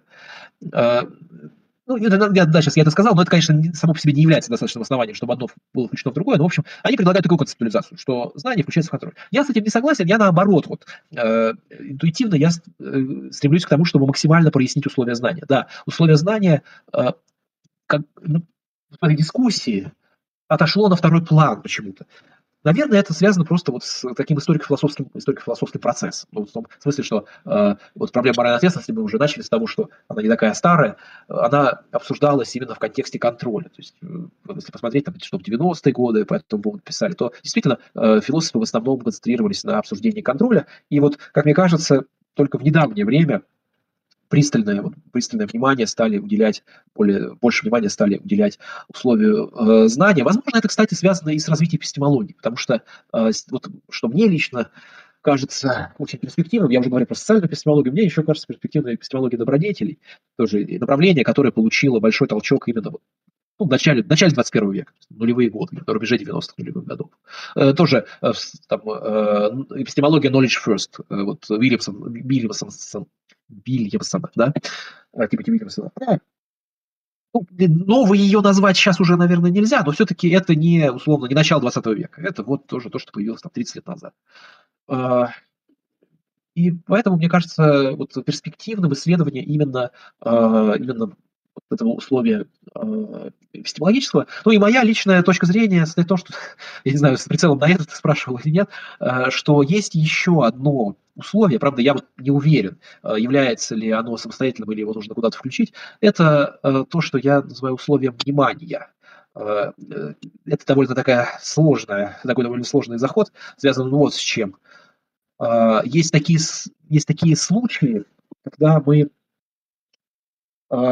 снимаем ответственность с агента не на, вот как я пытаюсь рассуждать, не на основании того, что он чего-то не знает, и не на основании того, что он э, не контролирует то, что происходит, а на основании просто недостаточного внимания. Вот э, сюда попадают, например, э, случаи, которые мы тоже уже какое-то время назад обсуждали, э, negligence, например, это вот беззаботность, когда я просто не замечаю кого-то рядом, да, вот я не заметил кого-то рядом, и э, меня за это порицают. И я и мы, наверное, согласимся с тем, что это обоснованное порицание, что э, ну, ну, нужно уважительно к людям относиться. Да? И вот какое условие здесь было нарушено, можно спросить. Э, я что, что-то не контролировал? Да нет, я как шел себе, так и шел. Все, я контролировал. Я чего-то не знал. Да, конечно, вот, э, конечно, наверное, большинство философов скажут, что здесь имеет дело, имеет место какое-то незнание, но я э, тоже здесь можно привести вот, аргументы в пользу того, что Лучше это знание незнанием не считать. Вот э, я ввожу такое требование, так, такое вот требование, что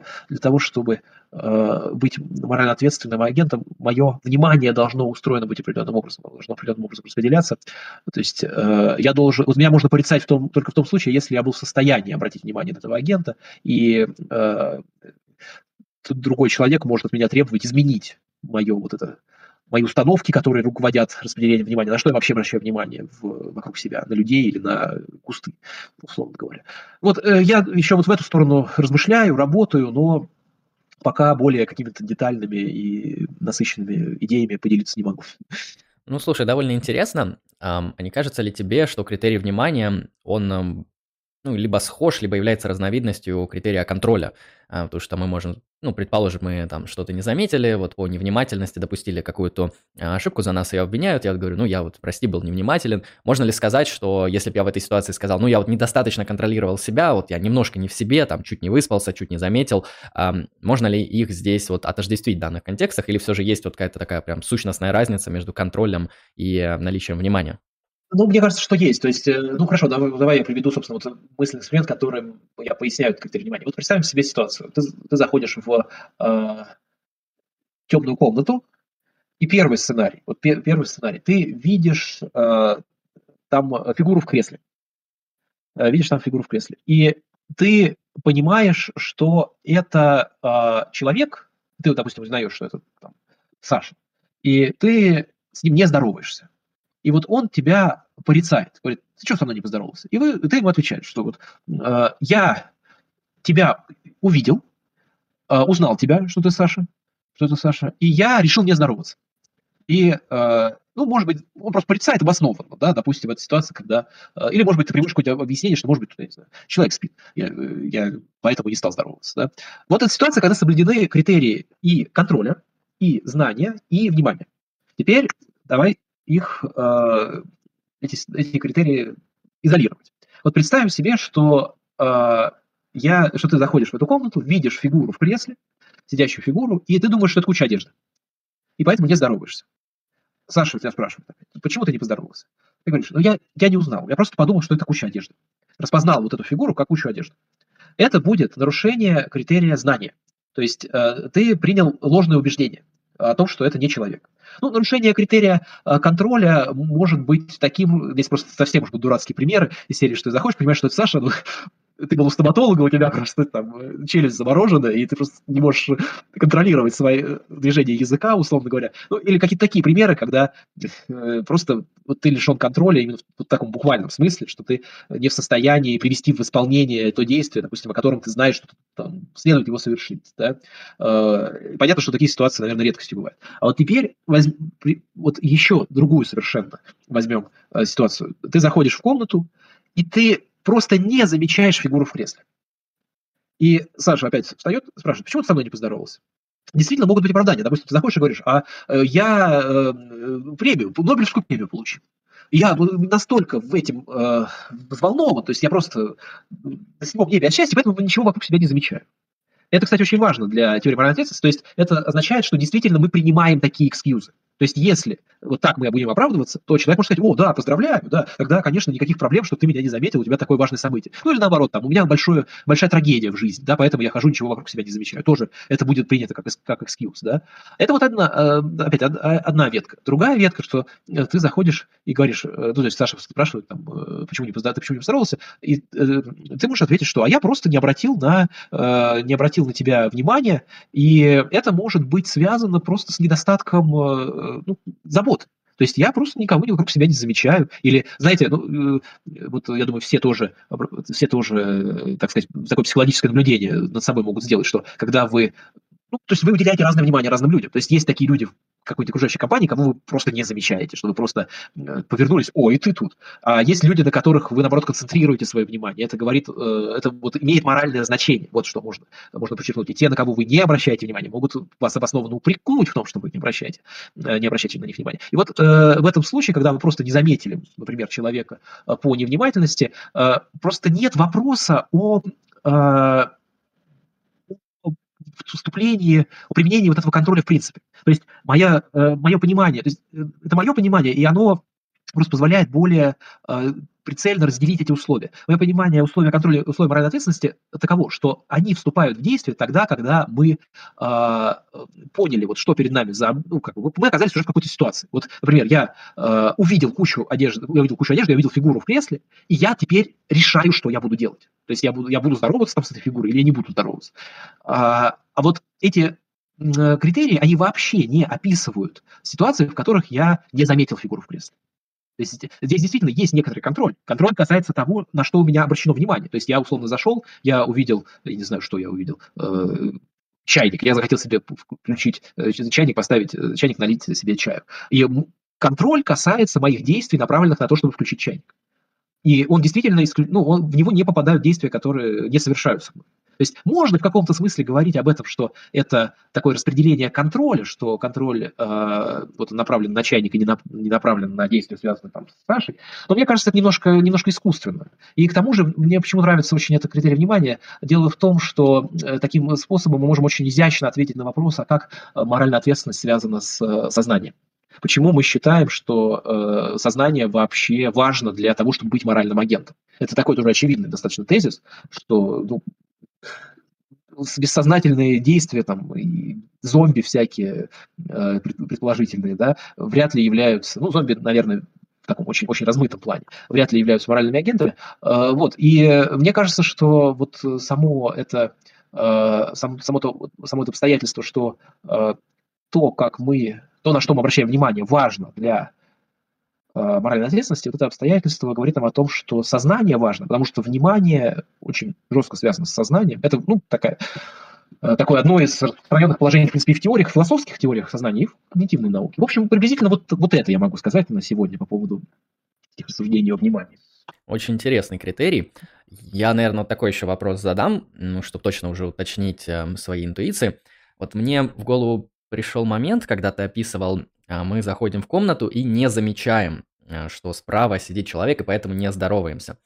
У меня тогда вопрос, вот если мы поставим такой контрфактический тест, а, если бы он заметил, то он бы поздоровался, если, например, это так, то мне кажется, что здесь между первым и вторым случаем, вот в этом контрфактическом обстоятельстве, разница в информированности. Мне, по крайней мере, так видится на первый взгляд, потому что в первом случае у вас есть убеждение, что в комнате никого нету, а во втором случае у вас появляется убеждение, что в комнате кто-то есть, и вы тогда эм, меняете свое поведение и с ним, например, здороваетесь.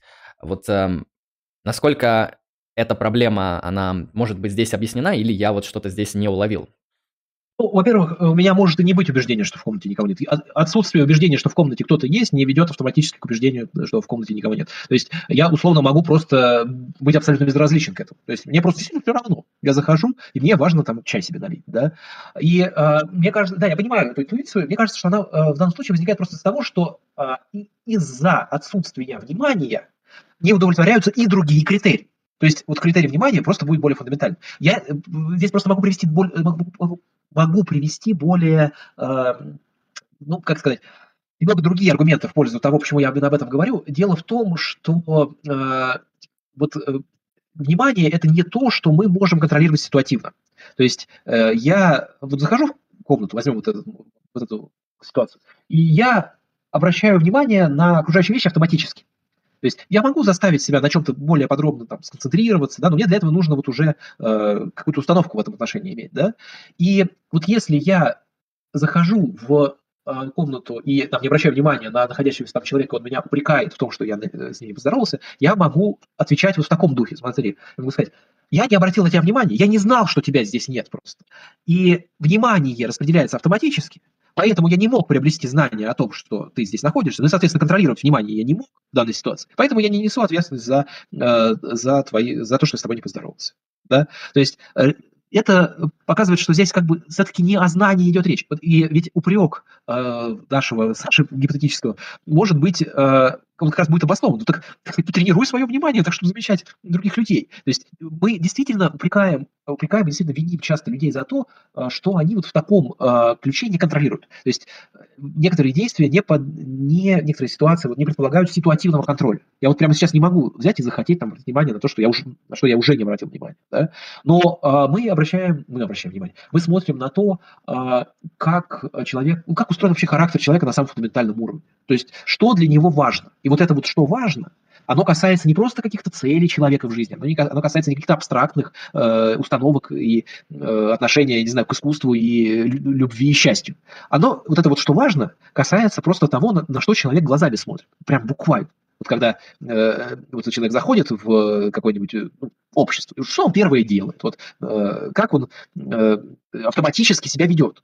Вот, э, мне, мне кажется, что в этом ключ Э, вот в этом осмыслении поведения, которое действительно является автоматическим, которое действительно не поддается контрольному, э, не поддается контролю ситуативному, вот э, именно в осмыслении этого поведения ключ к развитию теории моральной ответственности. То есть одна из основных проблем современных теорий моральной ответственности то, что они слабо адаптируют слабо включают в себя э, действия, которые э, не поддаются прямому ситуативному контролю. То есть обычно мы говорим о том, что мы отвечаем за те действия, которые мы прямо здесь и сейчас контролируем. Но если мы посмотрим на наши практики, то, я думаю, даже, может быть, в значительном проценте случаев э, мы возлагаем ответственность за те действия, которые этим критериям не удовлетворяют. Ну, опять же, я повторюсь, это все такие наброски размышлений, они не, исключительно мне, конечно, принадлежат. Вот я упоминал, по-моему, Мэнуэля Варгаса на, в этот раз. То есть это все связано с, э, ну, в том числе, вот, социальной эпистемологией, например. Э, что я должен знать, в принципе. Хорошо, да, в принципе, ответ получен. А, хорошо, я тогда сейчас посмотрю чатик, а, что там за вопросы имеются, и будем тогда на сегодня а, понемножку заканчивать. Так, сначала я прервусь, там было у нас два доната без вопросов. Человек с ником Кекислав, 300 рублей с покрытием комиссии, большое тебе спасибо. Недавно открыл для себя ваш контент, просто благодарность. И вам спасибо, наслаждайтесь хорошим, качественным философским контентом. А, и еще один донат, Фрутис де Монте 200 рублей с покрытием комиссии на удачу. А, ну, главное, чтобы на ту удачу, которая вот в русском языке под хорошими коннотациями, а не как в английском, где лак – это поломанная нога. Еще один донат от Фрутис де Монте, 100 рублей, спасибо большое, без комментария на поддержку проекта. А, благодарим всех, кто поддерживает проект донатами. И теперь вот в чатике, тут не сильно много сегодня вопросов, вот тут интересный вопрос есть. Что можно почитать по теме стрима на русском языке? Желательно какой-нибудь обзор этой проблематики. Ну да, что бы посоветовал почитать по моральной ответственности и удаче? Да, это, вот сейчас на полочке лежит. Вот есть такой номер, так, у меня все заблурено, а, есть такой номер журнала «Логос», 2016 год, номер 5. А, он называется «Свобода воли есть», но он и, и про моральную ответственность, то есть тут на добрую половину про моральную ответственность. В этом журнале есть, во-первых, обзорная статья э, Александра, Мишу, Александра Мишуры «Поле битвы свободы воли» называется эта статья. Она вот, дает очень неплохое введение вообще в, в все эти рассуждения. Есть э, три переведенные статьи Дерка Перебуба, Роберта Кейна и Джона Мартина Фишера – вот они все касаются, они все имеют отношение к моральной ответственности. Вот Кейн, может быть, в наименьшей степени, но Перебум и Фишер это вот прямо, прямо сюда. Ну и есть тут комментарии, есть реакции, в том числе вашего покорного, вашего покорного слуги. Это можно еще, я даже не знаю, может быть, книжку Дмитрия Волкова порекомендовать. «Свобода воли, иллюзия или возможность». она не такая уж обзорная, она направлена на доказательство его собственных взглядов, его собственной позиции, но там разбираются разные мнения, и она довольно понятна. То есть, во всяком случае, если вам не, не нужна э, концепция Волкова, да, и если вы не хотите в нее вчитываться, то вы оттуда получите вот, представление о некоторых, э, некоторых аспектах, некоторых аспектах этой дискуссии. Так, что же вот из более свежего? Знаете, ну, единственное, у меня у самого тут вышла статья, конечно, неприлично свои рекомендовать, да тем более да статья не, не, такая. можно, можно. Сам не похвалишь, никто не похвалит, поэтому без проблем. Понимаю. А, статья маленькая в Вестнике РГГУ, а, она так и называется «Клещи удачи». «Клещи жесткой удачи» Нила Леви против компатибилизма. По-моему, как-то вот так я ее назвал. А, там я просто в очень сжатом виде излагаю основную, основную идею аргумента Леви. Вот я сегодня именно про его э, мысли говорил насчет вот, э, того, какие виды удачи бывают, как инструмент работает. А вот, и как-то что-то на ум пока не приходит. А, ну, номер, еще есть номер, конечно, э, Филиппа По моральной ответственности, да, там вроде отдельный есть. А, э, да, или про свободу воли, вот что-то у меня смешение какое-то. Там про моральную ответственность. Про моральную ответственность же, да. Да, да. Ну, совсем недавно, позапрошлый, наверное. Э, конечно, да, я про него нужно было в первую очередь сказать, э, про этот номер. Вот. Я, правда, не уверен, что там удача есть, но там есть э, пролегомены, в которых все ходы записаны. Угу. Отлично. Так, и вот тут мне еще отослали вопрос. Какие у гостя метаэтические и нормативно-этические взгляды, если можно кратко? Хороший вопрос. Я, честно говоря, честно говоря, не определился. Это эти, пример, такой практическая, практическая иллюстрация того, что э, эта тематика моральной ответственности, она э, довольно независима от, э, от нормативной этики. А, ну, вот хорошо, я скажу так. Э, у меня, я более-менее определился с подобным вопросом, вот относительно нормативности, для себя я более-менее определился, в скажем так, в политической философии. То есть я э, придерживаюсь э, ну, такого договор, договорного, что ли, подхода. То есть современных теорий общественного договора э, в стиле Роллза, конечно, ну, то есть вот Роллс, вот Роллс это вот так, фигура, которая, мне кажется, абсолютно доминирующей в этой области, и вот попытки критики, это все, так сказать, комариные укусы, скажем так. Ну, и Дворкин, Рональд Дворкин, тоже современный политический философ. Э, дело в том, что и эти философы, они пишут о морали. Но есть какое-то такое мнение, что у них какая-то такая другая мораль, что, дескать, вот мораль, которая имеется в виду в политической философии, это не та мораль, которая, э, которая обсуждается в этике. Я встречался с такими высказываниями, я надеюсь, что слушатели этого не придерживаются. Пожалуй, я скажу так, что я понимаю вот эти теории как такое рационалистическое обоснование нормативности вот в практической сфере вообще. Какую именно теорию? Ну, это надо, надо смотреть. А вот как вот если говорить о метаэтике, я уж не знаю, куда вы это отнесете. Ну, это... я бы лично Роллза отнес к конструктивистам, то есть это не реализм в том плане, что нету там заранее заданных объективных моральных фактов, которые мы открываем, они нами конструируются в результате каких-то таких эм, эм, процедур, ну там в данном случае занавес неведения, но они носят универсальный характер. То есть это не релятивизм, потому что можем сказать, ну вот есть культурная конвенция, она сконструировалась, она определяет добро и зло. Это будет тогда релятивизм. Действительно, а, культурный в данном случае. У Ролза скорее такая конструктивистская позиция, что мы моральные вот эти положения создаем через рациональные процедуры, но они общеуниверсальны, наверное, ну в кантовском духе для всех рациональных агентов. Ну вот да, да, я вот, э, если, если это будет называться конструктивизмом, ничего иметь против этого не буду. То есть главное здесь э, скорее даже рациональность. То есть э, я скорее убежден в том, что вот нормативность имеет рациональную природу, и э, я считаю, что вот такие инструменты современной теории общественного договора, э, они хороши для того, чтобы показать, как это работает. В принципе, если обнаружится, что я не прав и что какой-то другой рационалистический, допустим, парфитовский подход, вот, я, правда, ну, честно говоря, плохо его понимаю, но э, вот если парфитовский подход э, лучше и э, во всех отношениях, так сказать, э, качественнее работает, ну хорошо, я могу занять точку зрения парфита. То есть главное, что это не какой-то там эмотивизм, не, э, там, ну, наверное, это не этика добродетели, ну вот в таком рационалистическом ключе. Вот так. Ближе к диантологии, скажем. Потому что да, я, да, я, ну, может понимаю... быть, может быть, да. Я просто не хотел бы называть это диантологией. Все-таки диантология как так прочно ассоциируется с Кантом, а Кант очень прочно ассоциируется вот с этим мнимым правом угатить человеколюбия. Э, да, все-таки... есть такое. Ну, хотя да, диантология это намного шире, чем просто Кант. Скажем так, этика рациональных обязательств. Тоже что-то близко к правде. Да, это хорошо, да, звучит. Да, хорошо. Так, сейчас проверю, есть какие-то еще вопросы. А, нет, все центральные вопросы закончились. Тогда будем на сегодня заканчивать. Как раз по времени успели в 2 часа уложиться. А, спасибо, Артем, за такую интересную, насыщенную концептуальную трансляцию. Поговорили про моральную ответственность, поговорили про моральную удачу, вот много даже про свободу воли, про твою собственную позицию с критериями моральной ответственности. Хорошо, что проговорил, чтобы, как говорится, развивалась дискуссия, очень интересно. А, поэтому большое спасибо за участие. Спасибо, спасибо за приглашение. Да, спасибо большое зрителям э, за донаты и просмотры. Не забывайте ставить лайки, подписывайтесь на все ресурсы, читайте статьи по философии и по проблематике э, моральной удачи. И, как говорится, не хворайте и вы действуйте хорошо. А на этом тогда будем заканчивать. Тогда спасибо всем большое зрителям за внимание. Вы были на канале Like Strike Philosophy. С вами был Андрей Лемон и Артем Беседин. Сегодня мы обсудили моральную удачу и моральную ответственность.